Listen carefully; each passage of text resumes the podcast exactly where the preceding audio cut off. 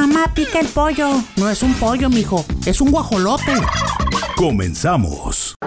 Let's start the party. Y continuamos con Mamá Pica el Pollo, edición número 7 de Pollo Congelado. Y hablando de congelados, allá en Chihuahua está Bernardo García Medina. ¿Cómo estás, Bernardo? Muy bien, mi querido Fernando Guevara Ramos. Muy buenas tardes a ti y a toda la raza que te sigue y te escucha en diferentes partes de la República Mexicana. Pues efectivamente, mi querido Fernando, estamos como el resto de 17 estados de los 32 que componen la República Mexicana en donde se dio el apagón. Primero un, un frío invernal terrible, lluvia, granizo, posteriormente la nevada y luego simultáneamente un apagón, primero aquí en Chihuahua capital de cinco horas, en donde se vino todo desplomado, tanto en, Chihuahua como en Juárez. Eh, salida de caminos, de gente que iba en carretera, los semáforos sin funcionar, algunos hospitales sin luz, todo el comercio parado, porque la gente tuvo miedo, pero bien curioso, Fernando, la gente era un rato nada más que no tenía luz y se volvían locos. Oye, mi Bernie, vamos a vamos a especular. A ver. ¿Por qué nadie sabía que el 80% del gas lo compramos? ¿Quién dice que no sabían? No sabían, dicen que nadie sabía que eso pasó en la reforma energética. le echan la culpa, le están echando la culpa a la cabecita de algodón, pero fue la reforma energética que pasó, que fue la que hizo todo esto. Nomás el 20% de la zona del noreste del país, por ejemplo, esta zona, está atendida por ah, gobiernos federales y estatales. Todo lo demás fue concesionado a través de la reforma energética que hizo Enrique Peña Nieto. Fíjate, y, se me hace raro porque, bueno, nosotros que vivimos aquí en esta parte de la República Mexicana, sí tenemos más acceso a la, a la información. Hay muchas cosas, mira, esa reforma energética, como muy bien dices, ya tenía los antecedentes de 15, 22 años atrás. Ahora, hay que, hay que ver que la cuenca de Burgos es una de las zonas más ricas para explotar los eh, combustibles. Y hablamos entre ellos del gas.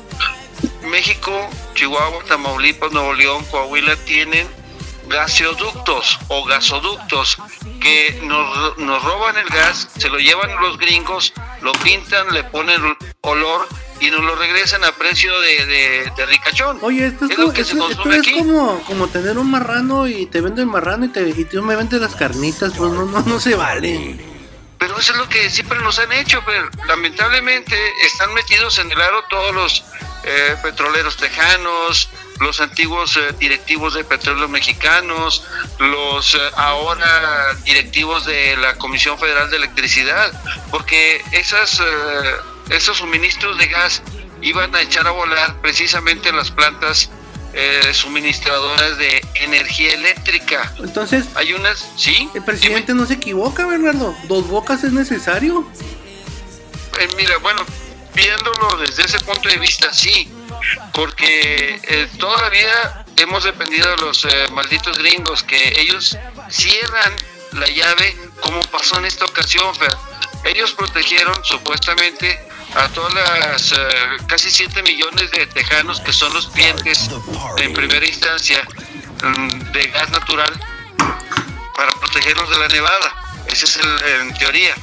El gobierno mexicano por su parte dice que se congelaron las líneas y por eso es que no se alcanzó a, a, a el gas a las plantas eléctricas. Esa es una falsedad. Lo que pasa es de que el gasoducto lo cerraron los mendigos gringos. Esa es la realidad, Fer. Cerraron allá, para, en, Estados Para presionar, como tú dices, como un motivo para presionar al gobierno federal para que le baje dos rayitas. Sí, para que respete las inversiones en energías limpias como el sol, el aire, el agua. Para que no siga gastando tantos millones de pesos en el uso de carbón. Para que no esté sacando petróleo o gaso, gasóleo y pueda echar a volar esas plantas. Porque los gringos ya no las usan desde hace mucho. Claro. Son, son combustibles viejos, ya eh, la humanidad se está acabando de petróleo, ya, se está acabando. Y ellos buscan otras alternativas, el mundo busca otras alternativas. Entonces, eh, eh, está jugando una apuesta muy, muy brava, muy peligrosa López Obrador, porque él está presionando al país más poderoso, decirle, no me vuelves a robar el gas, no me vuelves a, a tener con la pata en el cuello y está haciendo lo que los chinos y los rusos le están pidiendo. No te metas a con final el de güero. cuentas, ¿qué va a pasar? Ah, fíjate, a final de cuentas, ¿qué va a pasar? Si México sigue poniéndose las patadas con Estados Unidos, No, no, no, se, no, no. se cierra el conducto y llegan los chinos, llegan los rusos a surtir. No, ya crees que van a querer los americanos tener a unos chinos y unos rusos a un lado. Si no pudieron llegar a Valle de Cochinos, menos van a llegar aquí. No. Oye, Bernardo, vamos a un corte comercial y regresamos porque tenemos que hablar y ya cerrar nuestra etapa de candidatos estatales con Chelo Ortiz. No, pero ¿por qué? ¿Por qué? Porque ¿Qué así es esto y es rapidito y es un podcast, no, no, no, no te pongas como la diva. Regresamos Ay. en un momento más y... ah, ah, mamá pica el pollo, mira, ya me picó. Ahí vengo.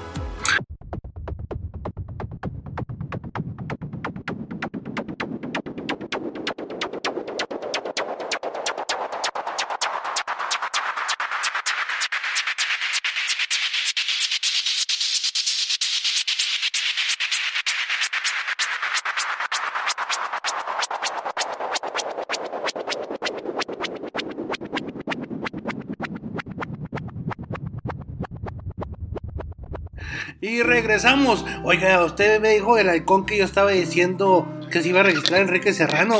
¿Qué te pasa? Dijimos Chelo Ortiz. No, una, una disculpa, es que el, el viento, el aire, la nevada me dejó todo más turbado que costumbre. Oye, eso que no te, razón, eso que no te bañes, que eso no te bañes hace mucho mal. No, sí me bañé, con lejía y toda la cosa. Oye, pero fíjate que sí tienes razón. Y yo una disculpa porque yo escuché Enrique Serrano. Oye, pero ya se registró. Ya se registró la dama de hierro, eh, Graciela Ortiz. Graciela Ortiz tiene un perfil fuerte, fuerte. Mira, el problema, yo casi siento que el problema de Chelo Ortiz es que tiene que hacer que se conozca. Pues eh, eh, sí, mira, ahora estamos en, en una situación muy rara. Sí vino la dirigencia nacional, vino Alito, le dio el espaldarazo, estuvo en la presencia de los sectores, el sector juvenil, los campiranos, lo- el sector obrero, popular, Todos. pero ya nada más fue virtual, Fer. Ya no estuvieron físicamente como antes, con las matraquitas, No, con no, las no, pues con las no se puede. No se puede llegar a esos niveles de andar haciendo como matracas ahorita, porque si te das matraca te das más tuerzo con el COVID. Pero Sí. lo que sí, yo sí veo un buen perfil en Graciela Ortiz. Veo un perfil que llega bien, que llega un poco con un PRI muy desgastado. Mucho. Muy desgastado. Sí. Y fíjate, la ventaja que tiene Chela es de que ella es una operadora nata. ¿Eh? Ella fue dirigente estatal del, del PRI, ella fue diputada, ella fue senadora, estuvo en la estructura territorial y de organización de las elecciones a nivel nacional, estuvo al lado de Beatriz Paredes, estuvo con Malio Fabio Beltrones, estuvo con los más grandes y poderosos que mueven las, las aristas en el PRI, estuvo con un Moreira, estuvo con Cristina Díaz también. Sí. Entonces, es una es un mujerón bárbaro. No, Mira, yo la conozco desde que era reportera, mi Michela. A que tú no sabías que era reportera. Sí, era reportera. Yo lo supe porque cuando Patricio Martínez dio la semblanza, lo escuché muy bien. Ah, ¿verdad? Pero yo, yo la conocí reporteando la muñecota hermosa. Eh, bueno, reportera, luego se hizo de- de directora o coordinadora de comunicación social del seguro. Este, ahí estuvo un rato y luego empezó a hacer la talacha para los gobernadores, tanto Fernando y luego Patricio, Reyes y al final el la Guamis, el, el- el gordito que se implantó 150 mil pesos por cada perrito en la pelona. Habla de César Duarte, En Miami. ¿Mm? de Cachetón Duarte. De, ese de mi Guamis, la Guamis, Oye, la gobernadora. Sí, Pero eh, en, en- en Juárez, en, en el estado, yo creo que pues el trabajo es el doble, ¿va? Porque hay que hacer que se conozca y el trabajo pues lo conocemos mucha gente como tú, yo como yo, que vemos la brega política ah, ah, siempre pasar y Chela, su reto es ese, yo siento, porque el PRI que arranca en tercer lugar eh, no arranca tan mal, pero sí tiene que hacer mucho, mucho trabajo, sobre todo en Juárez y en la zona, y en la zona centro-sur y en toda esa parte. Y mira, ¿sabes por qué tiene que trabajar más Michela? Porque va con un PRI fracturado que vendió toda la estructura a la gente de Armando Cavada cuando se hizo independiente, pero él sigue teniendo toda la estructura del PRI a su disposición. Se la puso también en suerte a, a- lo que viene siendo el partido de Morena. mucha gente del PAN, va a haber mucho voto cruzado. Chela Ortiz recibe un partido dividido, fracturado, quebrado, olvidado, lleno de corruptelas de parte del Chupón Bazán. Entonces ahí es donde recibe ella una herencia maldita. Tiene que trabajar mucho, lo sabe. Y oye, Tiene primero, que- y antes que nada, trabajar mucho en, en, en quitárselos a la gente que se fue con el chupón. Porque mucha Exacto. gente estaba herida en el PRI. De hecho, siguen heridas, mi querido Fernando. La bronca de Graciela Ortiz, y ella lo sabe, mira, ella tiene una mano a la izquierda exquisita, pero también tiene un fregadazo de mano derecha que pone a temblar a más de tres. Por eso le pusimos la dama de hierro. Me tocó el gusto de ponerle ese epíteto tan sabrosamente llevado, porque es una mujer muy inteligente. Pero mira, ella sabe que pelearse al interior con su gente o con las personas que no han sido tomadas en cuenta, que los han ninguneado, que los usan nada más para pegar eh, pósters o mm, calcomanías o andar eh, levantando censos en las colonias y no tomarlos en cuenta, se le revirtió. Ahora, el chupón inmediatamente buscaba el beneficio personal, tanto en las finanzas, hacia sus trácalas, lo denunciaban, se cobijó en el fuero de la diputación local, se hizo el coordinador de la fracción. Y enterró el aparte- partido. Y aparte es candidato a la, a la pluri, ahora para protegerse las espaldas. Eso es una desvergüenza completa. Quisiera, quisiera preguntarte, pero no creo que no aplica aquí, Bernardo, dónde estaría fuerte Chela o no, porque realmente está en la misma condición que arranque de ca- que el caballo, porque tienen que conocerla, no podríamos decir, como en el caso de Maru, como lo hablamos, o con el caso de Lovera, que se arranca más o menos. Yo creo que aquí van a tener que medirse, y cuidado, porque yo creo que en un, en un discurso de debate, cuidado, cuidado Mira, con ella. yo, yo te voy a ser franco, mi querido Fernando Guevara Ramos de Santos. De los cuatro candidatos, la única que tiene eh, capacidad de ejercicio, un buen, buen verbo y mejor este manejo político es Chela Ortiz González. ¿Eh? Graciela es la política más completa de los que están ahí reunidos. Es la que se mueve en las alturas más insospechadas, hasta abajo con la raza, con los sectores, con los representantes de Castilla, con los representantes populares de colonias. Se las sabe todas, todas, mi querido Fernando. Así es. Pero lamentablemente ella tiene mucha presencia, fíjate, a nivel nacional tiene muy buena presencia, cosa que no tiene ninguno de los otros tres Así es, a nivel se, nacional se van para tiene, afuera. tiene el apoyo de todos los sectores, pero aunque tenga dinero, el PRI no lo va a soltar. No lo va a soltar como lo está soltando Maru Campos, lo está soltando la cuarta transformación para lo era de la Rosa. No, porque parece ser Caballito. que al PRI le interesa nomás rescatar sus pluris, es lo que parece. Esperemos, Exacto. esperemos que operen. Mira, lo único que les interesa a ellos rescatar es eh, la diputación que se está jugando en Ciudad Juárez y los dos centrales aquí en, en Chihuahua Capital. Es lo único que les interesa. Pues- Ellos no van por otra cosa, saben que Graciela no, van a, no va a llegar, pero va a ser un trabajo digno, porque va como siempre, la ponen a, a contracorriente, Fer. De bombero a apagar incendios.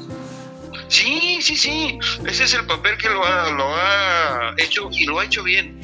La otra vez decía un dirigente que no me voy a, a referir a él otra vez porque dijo una babosada muy grande. Decía que Chela era una estupenda administradora, una funcionaria de muchos recursos, una mujer muy fuerte, una mujer de mucho talante y de mano izquierda, pero que no ganaba. No, Oye, semejante estupidez. no me ayudes, dice- compadre. Eso lo dice eh, uno de los dirigentes actuales. Entonces digo, no juegues, no puede ser tan bestia. Ese es eh, el hándicap que ella tiene que enfrentar. Pero para mí, mira, de los tres, bueno, de los cuatro, de los cuatro candidatos más fuertes, ella es la que va a dar la sorpresa. Y te vas a ir de espalda, Fernando, porque ella le va a estar pegando al tú por tú, pero al caballo. Ella no se va a meter en la dinámica de estarse peleando ni con Maru ni con Loera. Entre mujeres No. nos respetamos, ¿o cómo va el dicho?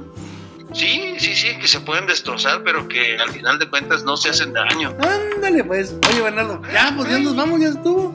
¿Qué de pronto? Así es, y eso que te pasaste Oye, me dos sacaste minutos. de mi invernadero para hablar de política y me cortas. ¿Qué, qué? Pero ¿Por ya qué? calentaste el ambiente, ya, mira, ya porque los, los puyos que siguen, ya nos vamos a ir localmente desmenuzando de uno por uno. ¿Cómo la ves?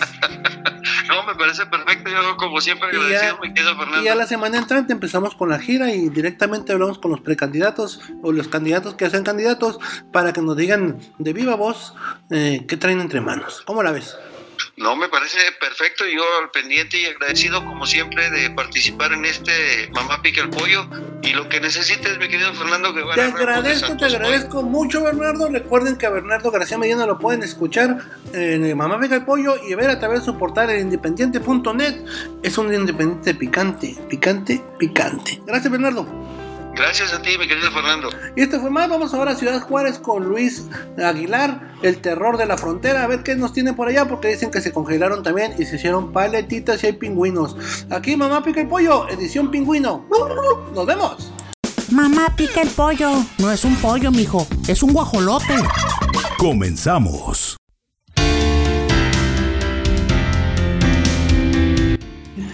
Y vamos directamente a la ciudad fronteriza más bella del mundo, Ciudad Juárez, con Luis Aguilar, que nos tiene todo sobre aquella zona que está congelada. Luis, buenas tardes, buenos días. Muy buenas tardes, mi querido Fernando. Pues eh, te saludo con el gusto de, tiempo, de siempre a ti y a todo tu auditorio, sobre todo a los que nos sintonizan fuera del estado de Nuevo León, a la gente de Chihuahua, norte, centro y sur, a la gente que, que nos sintoniza y nos escucha en Tamaulipas, Coahuila, eh, eh, Zacatecas, Sonora, toda la gente que tú, que tú tienes afiliada, les enviamos un cordial y todos saludos desde aquí en la primera frontera de Ciudad Juárez. Pues eh, como ya has comentado a nivel internacional esta nota donde las reformas energéticas han desnudado lo que son la falta de servicios a México.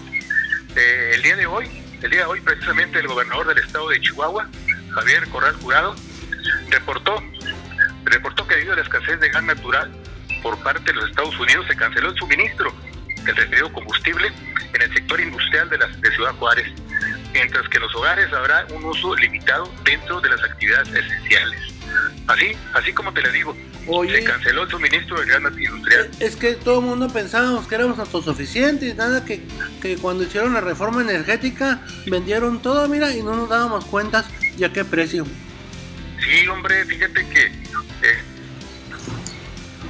está dando a conocer el, gobernador que a primera hora, a las 7 de la mañana, habló con el con Manuel Bradley, secretario de la CFE, y pues eh, le comentó, le comentó a Manuel Barde pues de que de que donde hubo esa decisión de que los Estados Unidos decidió cortar el suministro a las 4 de la mañana a través de los gasoductos que alimentan a las plantas que producen la energía eléctrica en nuestro país. Fíjate que hay un detalle muy importante que se anda rumorando. Dicen que que Estados Unidos incrementó el costo y que la CFE no quiso pagarles y que por eso le cortaron el suministro. Pero te comento que el día de hoy Gas Natural del señor Valentín Fuentes, mi amigo don Valentín, eh, dio una conferencia de prensa y dice que se debe el corte del suministro de gas por la cuestión de la contingencia, de la masa polar, que se congelaron los ductos y que por eso no, no hubo fluidez Mucha gente está grillando sobre ese tema, que, esto, que el otro, y agarró tajada política. Así es, así es. Pues eh, el gobernador eh, de Ciudad Juárez, de, Chihuahua, anunció, anunció que eh, se va ya a reanudar el servicio en energía eléctrica y que pues ya se han restablecido los municipios principales como lo es Cuauhtémoc, Delicias, Parral, Nuevo y Ciudad Juárez en un 70%. Así es como se vive la falta de energía eléctrica. Por otro lado, te comento también, Fernando, que aquí en Ciudad Juárez estamos sufriendo sin agua. Tenemos tres días sin agua potable, así de que... No se bañen, hombre. No, no, no. Estamos con toallitas, estamos, este, afortunadamente teníamos agua ahí este, para el uso de consumo no hay agua. Oye Luis, qué peligro porque el domingo fue el día del amor y la amistad. no, fíjate, pues este, eh, ya, ya, aquí tengo, te acabo de enviar un video donde habitantes de las colonias de la periferia rompieron, rompieron las, las puertas de los pozos de Ciudad Juárez y entraron y se tomaron el agua a la fuerza. Incluso dejaron tirando el agua, este, porque sí, o sea, la gente explotó por los estragos en esta frontera, la gente pues ya tomó esa decisión de, ir a robarse el agua a los pozos porque no hay agua, no hay agua ni para tomar, hay escasez. Hoy visité las tiendas y no hay una sola botella de agua, no hay agua. Ay, caray, pues qué pues, difícil, sobre pues, todo por esta no hay menos agua. Así es, desgraciadamente. No, y, otro detalle muy importante, que un, haz un recorrido por las ferreterías el día de hoy para adquirir tuberías de cobre para reponer los ductos. Ya no me digas, empezaron los abusos. Hay desabasto, hay desabasto y tú sabes, no, no, la reventa de agua está todo lo que da. También, también en la venta de las ferreterías también hay, hay reventas por los coples, tú sabes que los coples de cobre, de esos de media, pues no se consiguen tan fácilmente, así que hay reventa de esos, productos y pues desabasto, como siempre, como en el año 2011. No, sí, la sí me acuerdo que revendían de todo. Oye, ¿y la reventa política cómo está, Luis? Mira, pues aquí eh, estamos eh, analizando lo que ocurrió, lo que ocurrió este el día de ayer, más relevante de la, de la política, pues este tenemos de que eh, Alito, el presidente nacional del PRI, visitó Chihuahua, visitó la ciudad de Chihuahua y el caldero político pues está a todo lo que da. Tuvo dos reuniones, dos reuniones, este, claro, obviamente escoltado por su candidata a la gobernatura, Chela Ortiz. Eh, la primera reunión se llevó a cabo en la, en la, Casona, que tú conoces ahí en Chihuahua Capital. Así es. Dicha reunión fue nada más con dos candidatas, a la candidata a presidenta municipal, Ariana Fuentes, eh, también estuvo Sergio Carrillo de Chihuahua, y también creo que se, se coló este, el de Parral, Miguel Jurado. Esa fue la reunión con, los candidatos, se hablaron sobre temas políticos, donde le dijo que, que le tienen que dar muy duro para recuperar la confianza y ganar las presidencias municipales de los tres municipios más grandes del estado de Chihuahua. Por la tarde se llevó a cabo otra reunión con los empresarios, donde estuvo nada más Alito y Chela Ortiz, y pues obviamente que piden el apoyo de los empresarios para poder salir adelante. Así las cosas en el ámbito político, pero también tenemos que Morena, Morena ya, ya está afilando este, el dedazo, el dedazo flamingo, donde Mario Delgado ya tiene a las candidaturas a presidentes municipales. Tú sabes que anda muy activo eh, Marco Quesada, Carlos Burruel en, en Chihuahua Capital. Y aquí en Ciudad Juárez anda Cruz Pérez Cuellar, Gabriel Flores, y les acaba de decir que no les va a hacer el pacto como lo llevó a cabo entre las gobernaturas, en las candidaturas a- y también en las candidaturas a diputaciones ya se cerraron los registros y habrá habrá muchas sorpresas sobre los candidatos porque ahora en Morena es eh, el viejo PRI, todo va a ser sobre el dedazo. Hoy también tenemos una, una noticia muy interesante. Sí, Dime. ¿Te acuerdas de Rafa Espino que quería ser candidato a gobernador por el estado de Chihuahua? El asesor jurídico de Pemex. Pues, ¿qué crees? ¿Qué pasó? Le tocó bailar con la más fea. Le dieron el caso de Alonso Ancira, él es eh, dueño de Altos Hornos de México, en Monclova, Coahuila. Ya ves que tuvo un grave problema por la venta de una planta de agro... Ah, sí, sí me acuerdo, sí, sí me acuerdo. Sí, nitro, nitro, granos por la venta de 200 millones de dólares. Pues bien, este, el gobierno federal, Pemex, está exigiendo al señor Alonso Ancira que regrese los 219 millones de pesos que vendió por esa planta fantasma. Ya crees, Luis, ya crees, está, crees en Navidad y en Santa Claus tú. No, pues el señor Ancira pues, dice que, que, pues, pues sí lo regresa, pero que, que no quiere aparecer como, como vendedor de mala fe. No, Así, Oye, muy bien. estamos aquí en esta frontera. Muy bien, Luis, te agradezco. gra- Gracias por esta transmisión. Este, nos colgamos poquito del tiempo y te agradezco mucho por esta información oportuna. Luis, espero que ya mañana te puedas bañar. Vamos, que por el favor de Dios, primeramente. Un placer saludarte, mi querido Fernando. Pendiente, sal y vale. Saludos. Este fue Luis Aguilar desde Ciudad Juárez con su reporte que tiene allá en la fronteriza congelada Ciudad Juárez que nadie se está bañando en estos momentos. Mamá Pica el Pollo fue una producción de NotiRed Networks México. Los contenidos aquí presentados no son nada serios y por eso nadie debe escuchar este programa. Coma tacos y tripitas.